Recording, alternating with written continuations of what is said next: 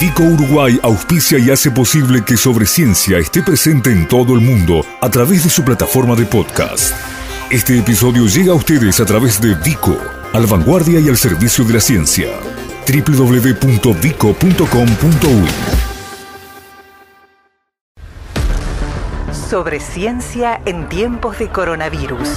Información científica segura y veraz sobre la epidemia de la enfermedad COVID-19 la tarea de los científicos, organismos y centros de investigación uruguayos y los datos actualizados sobre el combate al virus SARS-CoV-2. Sobre ciencia y las radios públicas de Uruguay, difundiendo la ciencia y el conocimiento en la emergencia.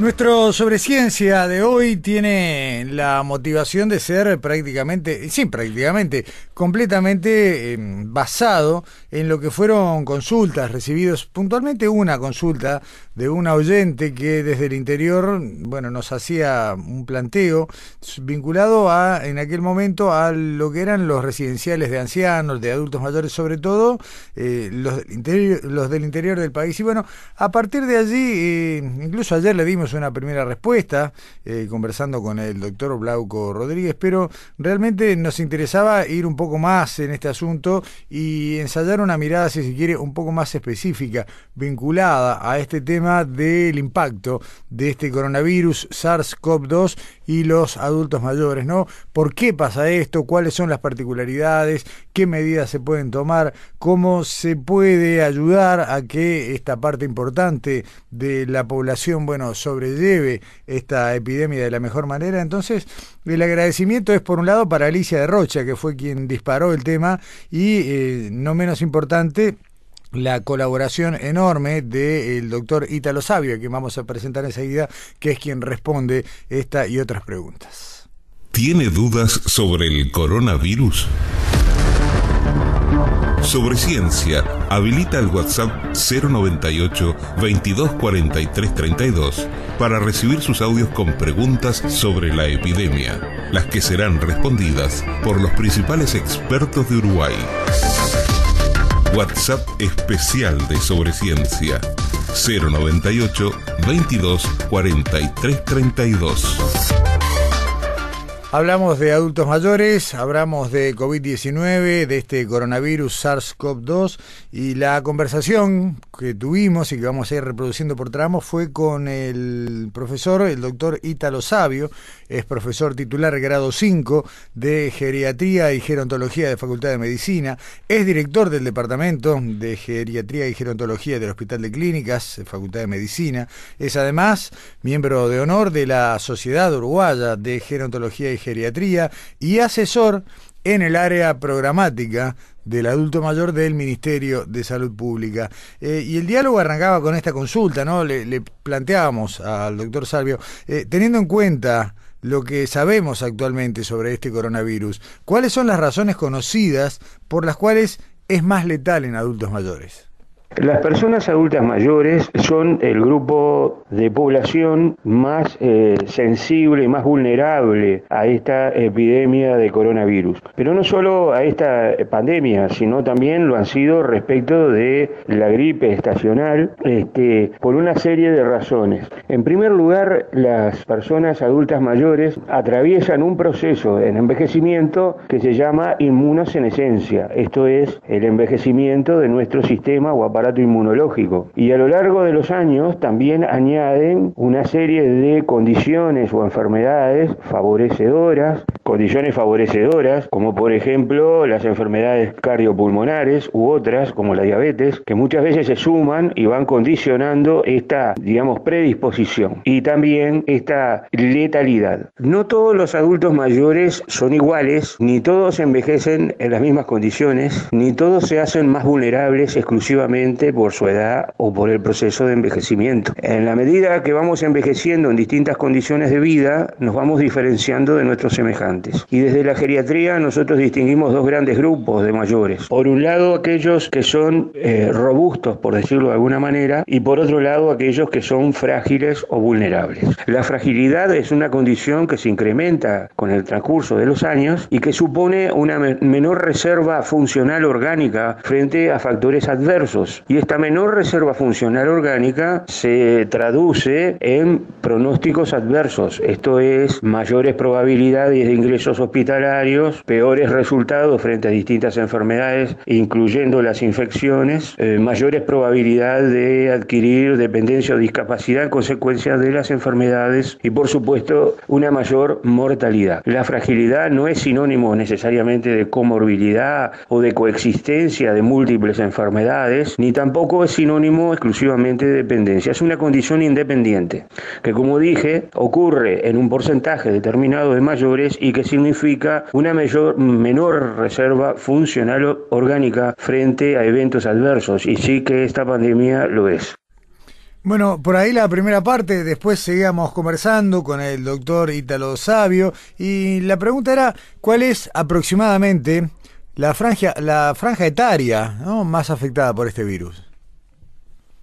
En cuanto a cuál es la franja etaria más afectada por este virus, en general son las personas más añosas, aquellas personas que eh, en geriatría llamamos los viejos viejos. Pero la edad no es la única condición, como habíamos dicho, más bien lo es la fragilidad. Y la fragilidad no necesariamente se asocia si se trata de personas mayores relativamente jóvenes, entre los 65 y 75 o 80 años, o si son personas mayores de 80. Obviamente que mayor edad el riesgo es mayor. O sea que si tuviésemos que eh, focalizar exclusivamente con un criterio etario, diríamos que los mayores de 75 u 80 años.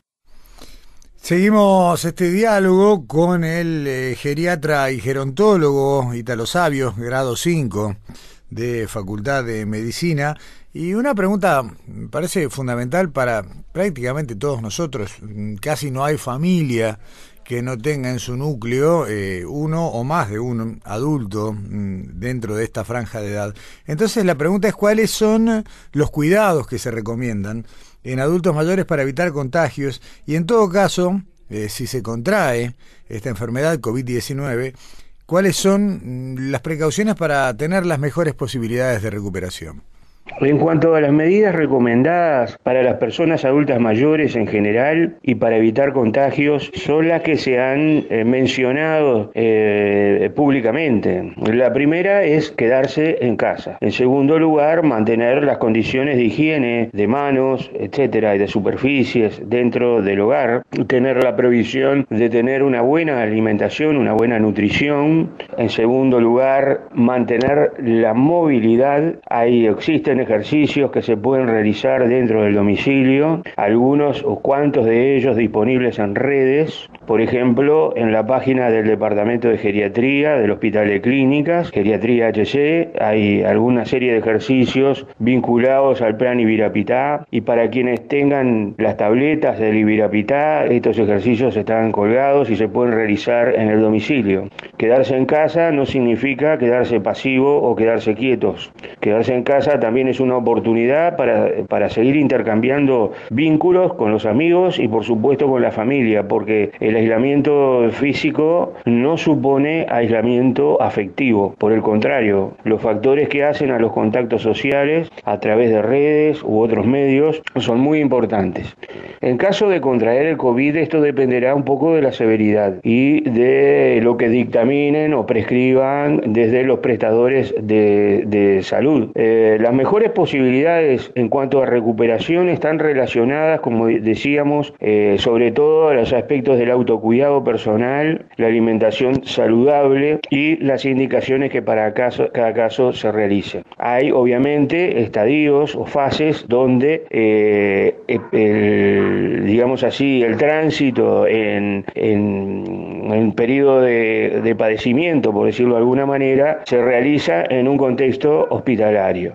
En Uruguay eh, también existe un espacio muy importante que tiene que ver con las medidas a tomar en hogares de ancianos y en residencias de ancianos. Existe un, todo un protocolo y una serie de recomendaciones que eh, están discriminadas eh, para los usuarios, para los residentes, para los familiares y para los trabajadores y cuidadores que están en la página web del Ministerio de Salud Pública. Y el otro tema, y que de alguna manera fue el disparador de la primera consulta, ¿no? El tema de los hogares de ancianos. Eh, ¿Qué medidas se deben tomar en los hogares? ¿Qué se debe hacer además ante casos sospechosos? ¿Se debe pensar que cada uno de los lugares en los que residen ancianos, digamos, ya sea residenciales, hogares, eh, tengan, tienen que contar con salas especiales de aislamiento o en caso de sospecha hay que decidir internación inmediata? Bueno, esto nos respondía ante esta consulta el doctor Italo Sabio. Ante un caso sospechoso, esto es decir, un caso donde existen síntomas, síntomas sospechosos, obviamente se debe consultar y se debe de eh, testear. Eh, en general, existen distintas situaciones y distintas probabilidades de manejo ante esta situación. Y ello depende de múltiples factores, algunos vinculados a la propia capacidad de la institución, de la residencia, del hogar, de establecer medidas de aislamiento en casos leves. En la mayoría de los casos existen pocas condiciones como para desarrollar aislamientos especiales del caso sospechoso y positivo. Por tanto, en general la pauta recomienda su traslado al prestador de cada caso. Ahora bien, la otra cuestión es qué pasa con los contactos, es decir, aquellas personas que conviven en la misma habitación o de forma cercana, sean eh, residentes o usuarios de estas instituciones o personal de salud. Eh, allí eh, se recomienda la división en cortes de la población, una que corresponde a los que no son contactos y otra a los que son contactos. Para los contactos están recomendadas medidas de aislamiento en la propia institución. Y estas medidas de aislamiento también dependen un poco de las características y posibilidades de cada institución. Todos sabemos que en nuestro contexto es muy difícil establecer una sectorización dentro de cada institución, dadas las naturalezas de nuestras residencias, que en general son micro residencias o mesoresidencias de, de espacio intermedio con áreas mínimas comunes de interacción. Es decir, cada situación merece una solución específica caso a caso. Es obvio si la persona está sintomática debe ser trasladada a su prestador cuando la institución no ofrece posibilidades de aislamiento. Allí no cabe la menor duda. En los domicilios particulares, las medidas a tomar, eh, ya sea que sean mayores, que vivan solos o en ámbitos eh, compartidos o familias extendidas, digamos, eh, en general son las mismas. Hay que tener en cuenta que en nuestro medio un 30% de los adultos mayores viven solos.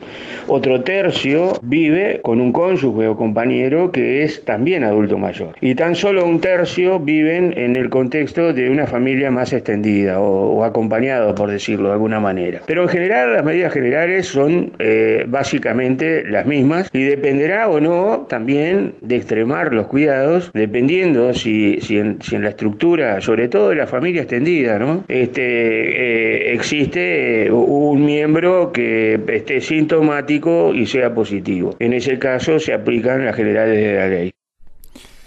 Bueno, y en esta conversación que venimos emitiendo, que mantuvimos en la jornada de ayer y que estamos poniendo al aire con el doctor Ítalo Sabio, eh, le consultábamos también qué pasa con las visitas, ¿no? Un tema que a mucha gente la preocupa porque la idea siempre es, bueno, tratar de contener ¿no? a los adultos mayores de la mejor manera posible y pensar sobre todo aquellos que están en algún tipo de residencia o incluso los que viven solos ¿no? o, en el matrimonio. Eh, bueno, el impulso es visitarlos, no es contenerlos, darles algún tipo de presencia. Entonces, la, la pregunta es esta, ¿no? ¿Qué se hace? ¿Qué se recomienda en materia? ¿La, la contención afectiva o la contención sanitaria? Existen otros aspectos vinculados a, esta pandemia en eh, establecimientos de larga estadía, residencias, hogares, como, como se mencionan popularmente. Uno tiene que ver con eh, la gestión de las visitas y si las visitas sí o la visita no. Desde nuestro punto de vista deben de restringirse las visitas y si estas existen generalmente tienen que estar muy pautadas, tienen que ser eh, limitadas, secuenciales, limitadas en, tiempo y, duración y espacio, ¿no? manteniendo la distancia física necesaria y las posibilidades de controlar el desarrollo de la visita. En nuestra experiencia en general, si la institución es clara en el porqué de esta medida que tiende a proteger el bien mayor, que en este caso es la persona mayor, este, los familiares fácilmente se hacen a la idea y cooperan. Eh, el otro aspecto importante es considerar la situación de un eventual nuevo ingreso a la institución. Este es un tema controversial que en general lo debe manejar el director técnico eh, según la situación, porque no es lo mismo un ingreso de alguien que proviene fuera de un área o situación de contacto con, este, con un contacto epidemiológico que no tiene síntomas, etcétera, donde el ingreso procedería a una persona que sí tiene síntomas, a una persona que además de tener síntomas eh, también es positivo. En los dos últimos casos no corresponde el ingreso por razones obvias, más allá de que el, criterio sea amplio, eh, siempre la dirección técnica responsable debe de tamizar y, valorar eh, cada situación en particular. Es también importante en el ámbito de los trabajadores o cuidadores en estas instituciones que tanto la dirección técnica y especialmente los propietarios faciliten los medios y equipos de protección personal, las instrucciones que deben de recibir y las medidas de higiene previo al ingreso a su horario de trabajo y a la, y a la salida de su horario de trabajo. Su equipo eh, de trabajo debe estar exclusivamente en la institución, no deben de pasearse con el equipo eh, de institución en institución porque con ello estarían trasladando el virus, ¿verdad? Eh, todas estas cuestiones merecen una instrucción y entrenamiento del personal y eso es responsabilidad del director técnico. Finalmente, eh, la consulta tiene que ver con recomendaciones suplementarias, ¿no? Que otros temas hay que tener en cuenta y sobre todo en este momento en el que se está poniendo en marcha ya desde hace unos cuantos días la vacunación contra la influenza estacional, la antigripal, también, bueno, la pertinencia o no de, inmunizarse y qué otro tipo de vacuna puede ser buena tener en cuenta.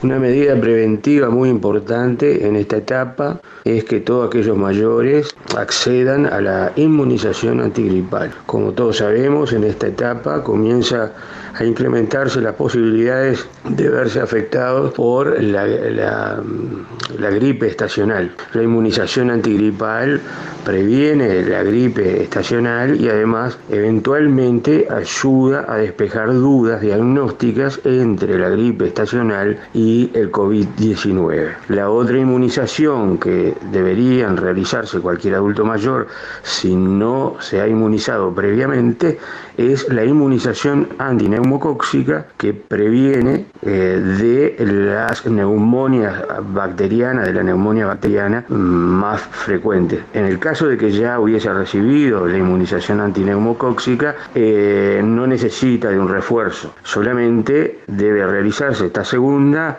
la antineumocóxica en el caso de que no hubiese recibido dicha inmunización. La inmunización antigripal y la inmunización antineumocóxica se pueden recibir simultáneamente.